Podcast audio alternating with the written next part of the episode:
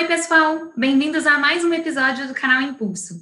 O entrevistado de hoje é Léo Gil, fundador da Three Monkeys Beer, uma cervejaria artesanal fundada no Rio de Janeiro há sete anos e que tem crescido de forma exponencial. Hoje já são mais de 100 diferentes produtos que são vendidos pela empresa. Ao longo da entrevista, Léo vai nos contar por que decidiu empreender, qual o propósito da cervejaria e como vem sendo o crescimento da empresa desde sua criação. Não esqueça de nos seguir no Spotify, YouTube e no Instagram, arroba BE Impulso. Vamos lá?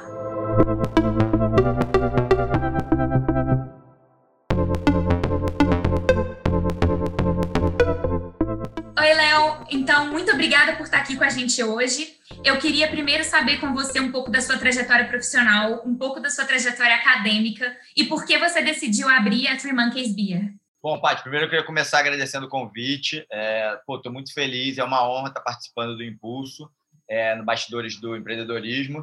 É, eu sempre digo que assim é muito legal, muito gratificante para mim poder compartilhar um pouco é, do que eu adquiri de conhecimento, do que eu adquiri de experiência é, nessa vida de, de, empresário, empreendedor.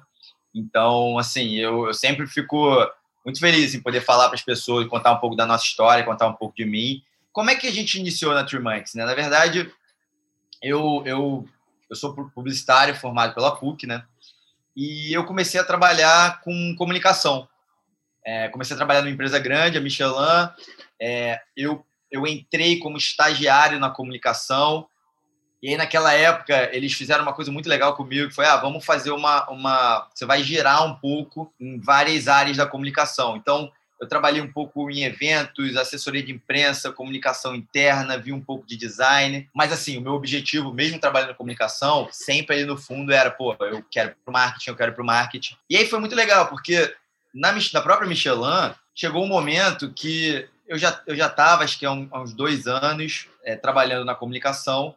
E aí me fizeram uma proposta muito interessante, cara. Léo, olha só, a gente sabe que você quer ir para o marketing, hoje o marketing não tem vaga. Agora, a gente entende que você é uma pessoa cabeça aberta, fala algumas línguas, você quer tentar ir para uma área diferente? E aí eu fui, eu sempre tive uma cabeça assim muito muito aberta, assim, ah, vamos tentar outras coisas, vamos fazer diferente. E aí eu fui trabalhar com logística e supply chain. O que para mim hoje no fim das contas é muito legal, assim, que como empreendedor, empresário, eu consigo ter uma visão assim de diversas áreas, né? E fiquei um tempo, trabalhei com logística, entendi um pouco mais como era todo o processo logístico, entrega, e depois eu virei coordenador de supply chain, que é muito legal também para ter uma ideia sobre demanda, produção, estoque. E aí fiquei um tempo trabalhando no supply chain. Logo depois eu depois de muito tempo assim, eu pedindo, pô, eu quero para o marketing, me colocaram no marketing, eu fiz um trabalho, eu era responsável na parte de patrocínio, que na época a Michelin trabalhava com patrocínio da seleção brasileira, então eu fiquei trabalhando um pouco nisso, o que também me deu uma experiência legal. Só que nesse meio do caminho, eu descobri uma, uma paixão que veio assim muito pelo lado pessoal, que era cerveja especial.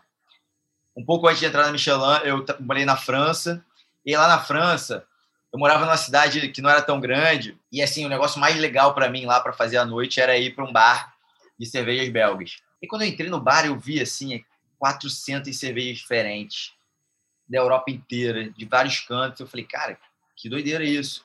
E aí foi, assim, um dos meus primeiros contatos. Comecei a, a consumir, comecei a conhecer um pouco mais. Quando eu voltei para o Brasil, eu tinha um, um, amigo, assim, de infância, que é o Bernardo, e a gente começou a caçar cerveja diferente pelo Rio. Só que na época não era tão fácil. Você tinha umas cervejarias importadas, você tinha as alemãs, as belgas. E a gente se olhou e falou, pô, cara, não é tão fácil achar, achar cerveja boa aqui. E aí também tem o Felipe, que era muito amigo do Bernardo de faculdade. E a gente se conheceu, assim, logo depois que eu voltei da França. E a gente ficou nessa, assim, de caçar lugares. E aí o Felipe virou e falou, gente, mas se é tão difícil achar, por que a gente não começa a fazer a nossa própria? Assim, pra gente, pros nossos amigos, sabe? Pra gente mostrar um pouco pros nossos amigos o que é cerveja. E aí, só para dar um pouco da cronologia, eu morei na França em 2008, voltei para Michelin em 2010, 10 por aí. E a gente nessa caçada assim por cervejas boas. E em 2012 o Felipe tem essa ideia da gente aprender a produzir cerveja especial. e com, e com um objetivo, assim. O que a gente queria era beber uma, uma cerveja boa e mostrar para os nossos amigos e familiares o que, que, o que, que era cerveja realmente boa. E, pô, a gente vai, faz uma primeira produção de 20 litros, depois vai, produz 40, 60, até que tem o aniversário do Bernardo, que a gente resolve, pô, vamos fazer uma produção um pouco maior? Ah, pra galera. Pô, bom, a gente fez uma produção, se eu não me engano, de 80, 100 litros, e aí foi um sucesso. Assim, todo mundo bebendo, todo mundo assim, curtiu muito. E aí foi a nossa primeira validação de produto, assim, né? Além da gente, né? E foi muito legal que a gente saiu de lá falando assim, pô, a gente tem alguma coisa na mão. E aí, na época, assim, até o que eu, eu, eu falo muito, assim, hoje, é que é muito importante que a gente tenha um plano de negócios, né? É, que a gente entenda exatamente para onde a gente vai. Só que ali na época a gente não tinha nada e a gente entendia que a gente estava num timing muito perfeito para o mercado de cerveja artesanal. E aí foi uma compreensão nossa e uma decisão de, ó, a gente não tem um plano de negócios 100% feito, a gente tem algumas ideias, algumas estratégias, mas de repente se a gente não lançar agora a marca, a gente vai ficar para trás e outras pessoas vão lançar. O que para a gente foi e é muito importante até hoje. E a gente lança Tree Monks isso a gente, bom, a gente começou a produzir em casa em 2012. Em maio, em outubro, a gente tem aniversário do Bernardo. E aí, quando a gente toma essa decisão, pô, vamos, vamos transformar isso em negócio? Vamos. A gente já teve validação de produto, a gente tem um produto muito bom, a gente tem uma estratégia de marca é, que já já já já estava mais ou menos traçada. E aí é quando a gente resolve ir para algo mais profissional. Então, burocracia de abrir empresa, realmente reformular toda a marca, negociar com fábrica, encontrar um lugar ideal para produzir.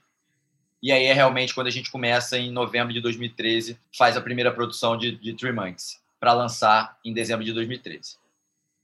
E a gente lançou a Three Monks muito por isso. Assim. A nossa ideia era fazer diferente.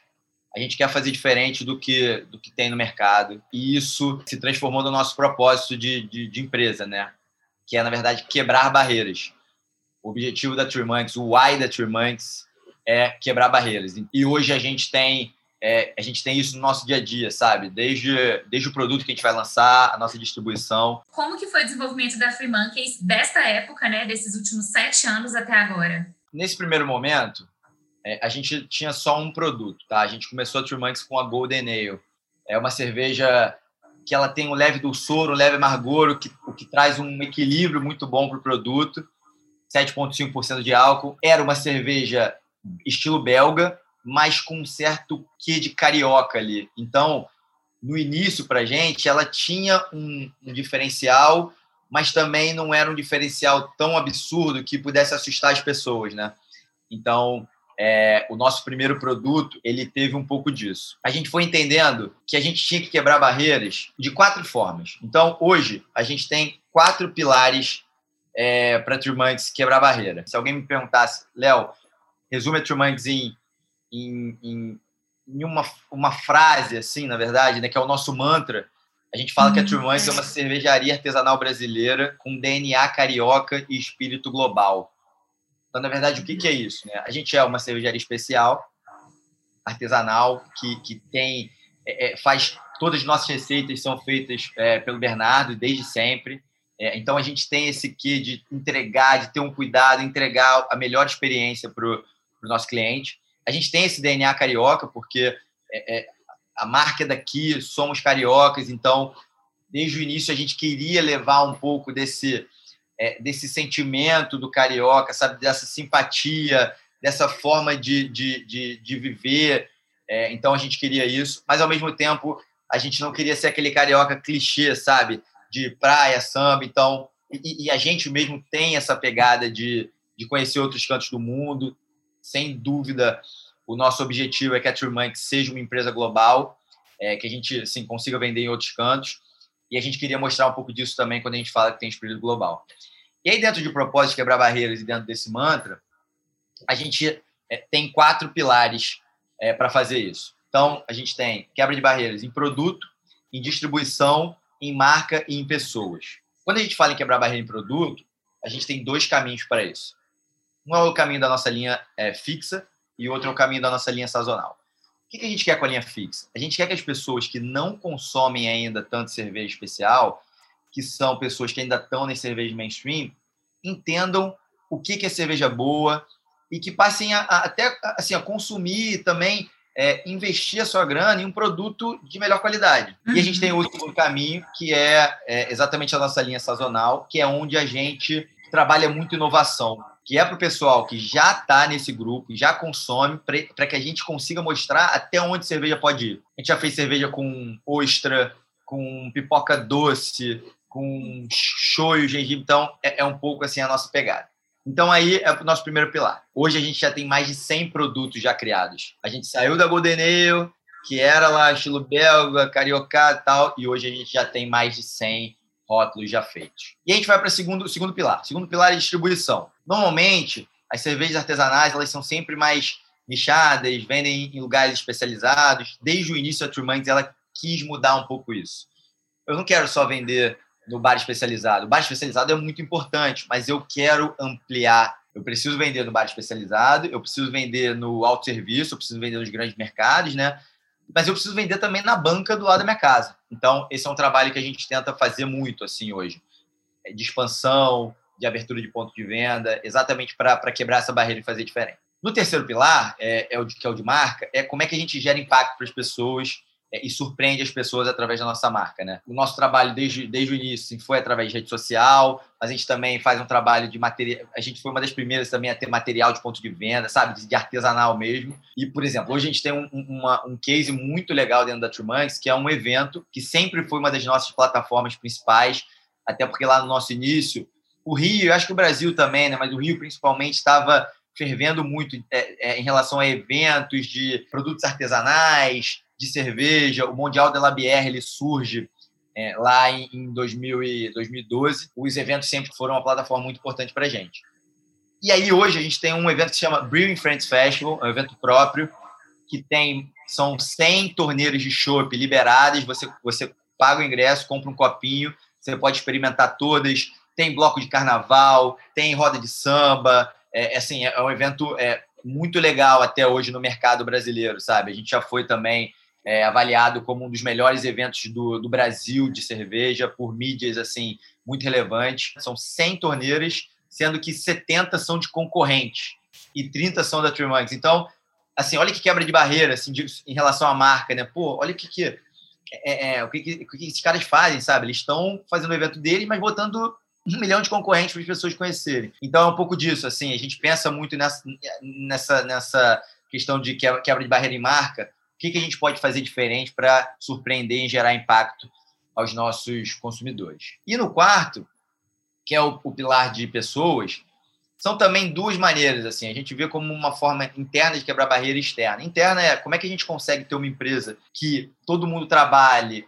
com felicidade, sabe, super satisfeito. Como é que a gente consegue fazer essa gestão do dia a dia e ao mesmo tempo que a galera também tem a parte financeira. Esse é um trabalho muito importante que a gente faz, assim. A gente tem que ser feliz no trabalho também, isso é uma coisa muito importante que a gente tem na nossa cabeça. E na parte externa, a gente vem trabalhando cada vez mais, assim, a gente se entende como um motor de mudança, sabe, da sociedade. A gente não quer ser apenas uma cervejaria e vender cerveja. Não, a gente quer ser mais do que isso. Então, a Turmanx hoje se entende muito como um motor de mudança. A gente precisa dar voz às nossas pessoas e tentar realmente fazer o mundo do mundo um lugar mais equilibrado e melhor. Assim, são esses quatro pilares que a gente trabalha. E a Monks, nesses sete anos, trabalhando nesses pilares, vem se desenvolvendo, né? Tanto que tudo isso que eu estou te falando, assim, é um trabalho de sempre de olhar para a nossa estrutura, ver como a, como a gente consegue melhorar, e também um trabalho, claro, de crescimento de volume, expansão, né? Então, hoje, pô, a gente está presente com operação própria é, em Rio, São Paulo e Paraná a gente já chegou a estar presente em 15 estados. Mas o que, que a gente fazia? Era Rio com operação própria e todos os outros com distribuidores. E aí a gente uhum. deu um passo atrás e falou: é muito importante a gente ter operação própria, porque é o dia a dia com ponto de venda, entender o que o cliente está tá demandando, o que, que a gente precisa melhorar. Então a gente deu um passo atrás, começou a operação própria em São Paulo, e aí agora está começando a operação própria também no Paraná. A gente ainda continua com alguns distribuidores, tá? É, mas, assim, esse trabalho de operação própria a gente tem sido muito bom. E, assim, em termos de resultado nesses últimos anos, assim, não só de resultado, mas de crescimento, para a gente tem sido muito legal também. Assim, a gente saiu de três sócios da história lá que eu contei para hoje somos 18 pessoas. Assim, ainda somos, a gente ainda é uma empresa muito pequena, mas é, pô, é muito legal ver a Trimanx depois de sete anos saindo de três pessoas para 18 pessoas, para um volume pô, muito maior, para a quantidade de clientes assim que a gente tem. Pô, a gente começou com sete clientes vendendo só chopp, sabe? A gente só ia levar para o nosso barrilzinho. É, hoje a gente tem clientes em diversos estados, é, clientes de diversos tamanhos. Então, foi o que eu falei. Assim, a gente atende o Pão de Açúcar, o Zona Sul, o San Martin, Magalu, até a banca de, as bancas de jornal aqui é, do Rio. Tem sido um desafio enorme, é, mas assim sempre muito gratificante, sabe? acompanhar esse crescimento e ver como a gente é, como a gente vem traçando o nosso caminho. E qual que foi o impacto da pandemia e as adaptações que vocês tiveram que fazer nos últimos meses? A pandemia foi um, um baque para todo mundo, acho que, claro, não só profissionalmente, mas como seres humanos também. E, pra, e assim, para a Turmanx, isso sempre foi muito importante, sabe? Olhar o que, que as pessoas estão vivendo. Se a nossa primeira decisão foi quando as coisas estavam começando a, a acontecer, a gente já falou, ó, pessoal, todo mundo de home office, vamos ver. Na época era até assim, não, vamos ficar de home office pelo menos duas semanas para ver o que vai acontecer. E deu no que deu. Assim, de, desde o início da pandemia, a gente entendeu, tá, tá bom, a gente vai ter que ficar em casa, os nossos clientes vão ter que ficar em casa, sabe? As pessoas que, que acompanham a Minds. Então, até foi muito legal. Assim, nosso primeiro movimento foi a gente precisa ser uma boa companhia para quem sempre nos acompanhou, sabe? A gente criou um projeto chamado Cada Macaco no Seu Galho, que era um projeto nas redes sociais o que, que a gente fazia, na verdade? A gente criava conteúdo para as pessoas ficarem em casa e se sentirem um pouco melhor, sabe? Terem alguma coisa também para fazer, para ter um lazer. Então, foi muito legal. Assim, cada dia era um tema. Assim, a gente teve vários convidados participando, que foi muito legal. A gente falava de série, música. A gente chegou a falar assim de saúde mental, sabe, com, com pessoas que, que trabalham com isso. Então, foi o nosso primeiro a nossa primeira ação, a nossa segunda ação, né? Primeiro foi com a nossa equipe, falou, galera, todo mundo em casa. A segunda foi, cara, os nossos consumidores, como é que a gente faz. E aí, Paty, depois a gente começou a entender, tá, tá bom, como é que a gente vai passar disso? E eu sempre falo assim, para ser empreendedor, você tem que ter uma, uma resiliência muito grande, né? Acho que é uma resiliência de sempre tentar, você buscar o crescimento, o desenvolvimento do seu negócio, mas também é, uma certa resiliência nos momentos negativos. Falar, calma, vai passar. A gente precisa ter calma para tomar as melhores decisões para a gente ultrapassar tudo isso. E aí foi logo também nesse início a gente já falou, tá, beleza, agora o que, que a gente precisa fazer? Como que a gente mantém as nossas pessoas saudáveis e com trabalho? Então, acho que isso foi, uma decisão nossa muito importante. Assim, a gente fez toda a dinâmica e os cálculos, e estudos para, ó, continuar pagando as nossas contas. Alguma coisa a gente não ia conseguir pagar, mas assim, ia, ia pagar depois. Acho que todo mundo fez um pouco disso, né? Tá, o que, que eu estou tendo de receita, o que eu consigo pagar. Mas sem dúvida, nosso primeiro foco foi com as nossas pessoas. E também, assim, como é que a gente consegue ajudar de alguma forma os nossos clientes de alguma forma. Então, ó, não tinha muito como forçar muito a barra, né? E aí, com o tempo, o que, que a gente fez? Assim, a gente foi tentando olhar dentro do nosso escopo de trabalho quais eram as alternativas que a gente tinha para ultrapassar por isso, assim. Como é que a gente consegue apoio de instituições financeiras? Como é que a gente consegue criar canais ou então investir em canais, dar o foco para canais que, que, que estavam abertos? E aí foi exatamente assim, a gente já tinha um trabalho muito forte de autosserviço. Mas nesse momento, a gente conseguiu entrar em novas redes, a gente conseguiu entrar em, em redes que faziam um trabalho online e a gente também criou o nosso próprio site. Então, uhum. para a gente é muito importante criar essa, essa diversificação do nosso portfólio. Né? Sempre foi uma ideia nossa desde o início, sabe? A gente não pode ficar só focado nos, nos, nos bares especializados. Então, vamos ampliar aí essa diversificação e vamos criar mais braços. Então, esse momento de pandemia também assim foi um momento importante dessa nossa quebra de barreira em distribuição, sabe? Falou, ó, beleza, a gente já faz um trabalho nas grandes redes, como é que a gente amplifica isso? Beleza, a gente fez, entrou em novas redes. A gente conseguiu entrar, por exemplo, no Zé Delivery, que o Zé Delivery ele foi muito importante, né? Porque ele começou a pegar vários restaurantes, bares, para as pessoas pediam no Zé Delivery e esses bares entregavam. Então a gente entrou também dentro do portfólio de produto deles. E para a gente o nosso site, né? O digital sempre foi algo que a gente queria trabalhar, mas a nossa logística inviabilizava um pouco. Quando a pandemia aconteceu, começou, o nosso foco virou, tá bom, tudo bem, resolve todos os problemas de logística, agora a gente vai ter que botar para rodar, assim, vai ser um canal extremamente importante. E foi assim, foi muito legal, assim, porque a gente saiu de zero para um volume muito legal, assim, logo no primeiro mês, e a gente foi aprendendo. A gente está aprendendo ainda, eu diria, sabe? Porque a gente nunca teve um know-how muito forte de digital, e-commerce, mas cada vez mais, assim, agora a gente tem uma pessoa responsável por todo o nosso trabalho digital, que venha, uhum. e assim, já era uma pessoa da nossa equipe, então ela está focada, aprendendo cada vez mais. A gente sempre trabalhou B2B. Agora, a gente, no, no, quando começava a pandemia, a gente ia começar a trabalhar B2C, que é diferente, né? É ter o contato direto com o consumidor, é, na compra, é como é que a gente faz a experiência da entrega do produto para o cliente. É, eu, eu acho que ninguém mais deixa o, o, o digital de lado, né? Mas para gente, como Trimantes, sem dúvida, é, se tornou um canal muito importante que a gente vai continuar investindo nele. E, Léo, qual que você acha que vão ser as mudanças dentro desse setor? Não só nesse setor assim de bebidas, né, da cerveja de forma geral, da cerveja artesanal, como é que você acha que vai ser assim nesses próximos anos? Para que, que vocês estão se preparando? Então, o nosso mercado, ele nunca teve uma barreira de entrada muito grande, sempre foi muito fácil, não diria fácil, mas não tão complexo você você criar uma cervejaria artesanal, né? Mas também eu acho que crescer e perdurar no tempo, crescendo, isso sim é um desafio.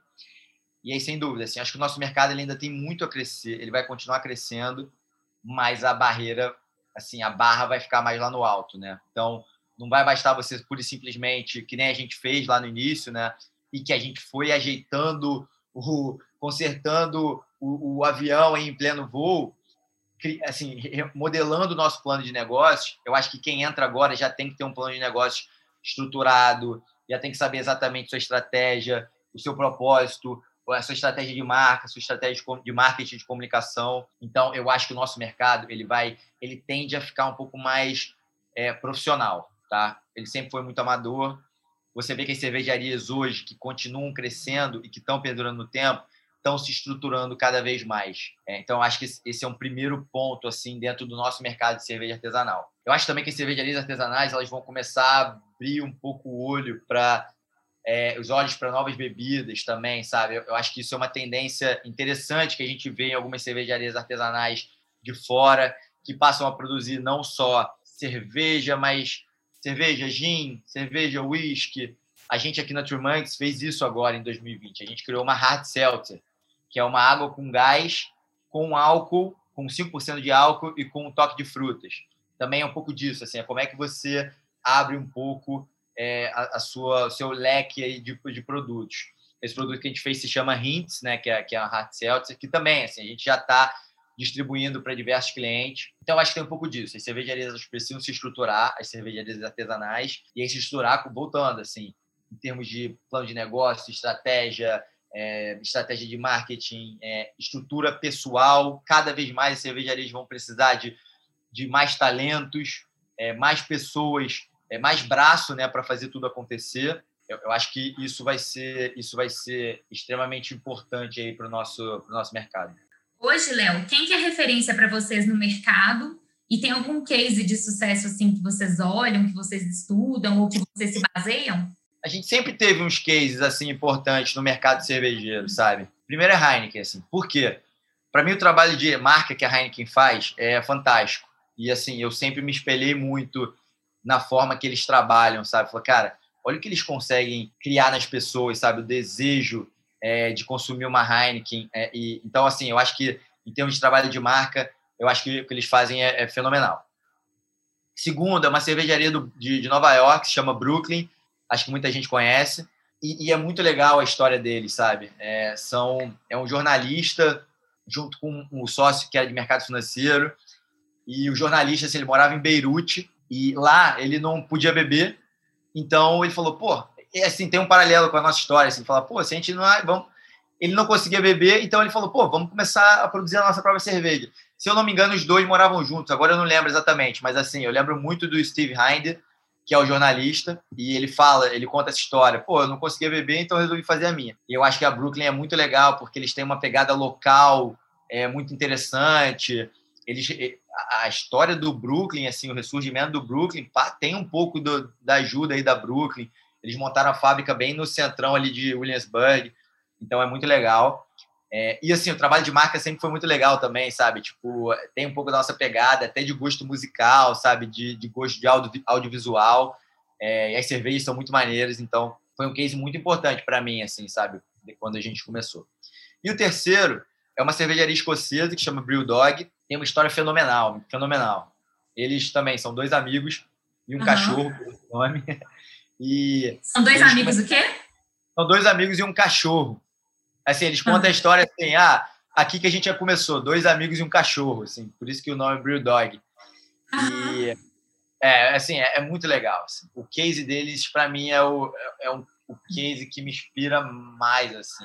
A Brew Dog começou na Escócia, ela é uma cervejaria independente até hoje. Eles têm uma, todo um trabalho também de de marca, de distribuição, assim. Hoje você chega no aeroporto em São Paulo, em Guarulhos, você tem um restaurantezinho, aí tem Brewdog lá. Você vai aqui do lado, tem Brewdog. Então, assim, isso, isso me fascina muito também, sabe? Como você consegue expandir é, a sua marca também, a sua marca, mas também a sua parte de distribuição, a sua parte comercial. Então, é muito legal. E, assim, o que é muito maneiro também é que eles conseguiram criar um grupo tão grande de clientes fiéis que na hora que eles precisaram captar, em vez de, de, de ir para um outro caminho, eles abriram é, um crowdfunding e, e, hoje eles têm um projeto que chama Equity for Punks, que é realmente eles abriram as, o, o share da empresa para quem quisesse investir na empresa.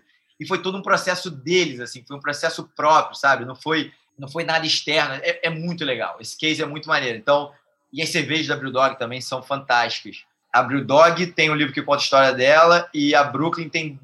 tem acho que eles já, eles já fizeram uns dois ou três livros cada. Agora, no, minha memória pode me pegar aqui, mas, mas é só entrar no Google, procura o livro da, dessas duas marcas, que, pô, são livros fantásticos para quem, quem quer empreender. Muito obrigada pelas dicas, pelas dicas de leitura, por compartilhar com a gente um pouco da história. Pô, fico muito honrado em poder é, participar de um papo como esse. E acho assim que a gente está vivendo um momento, passou por um momento complicado, ainda está ainda tá vivendo, na verdade, mas isso vai passar. E acho que todo mundo tem que ser resiliente, sabe? Tipo, para passar por esses momentos.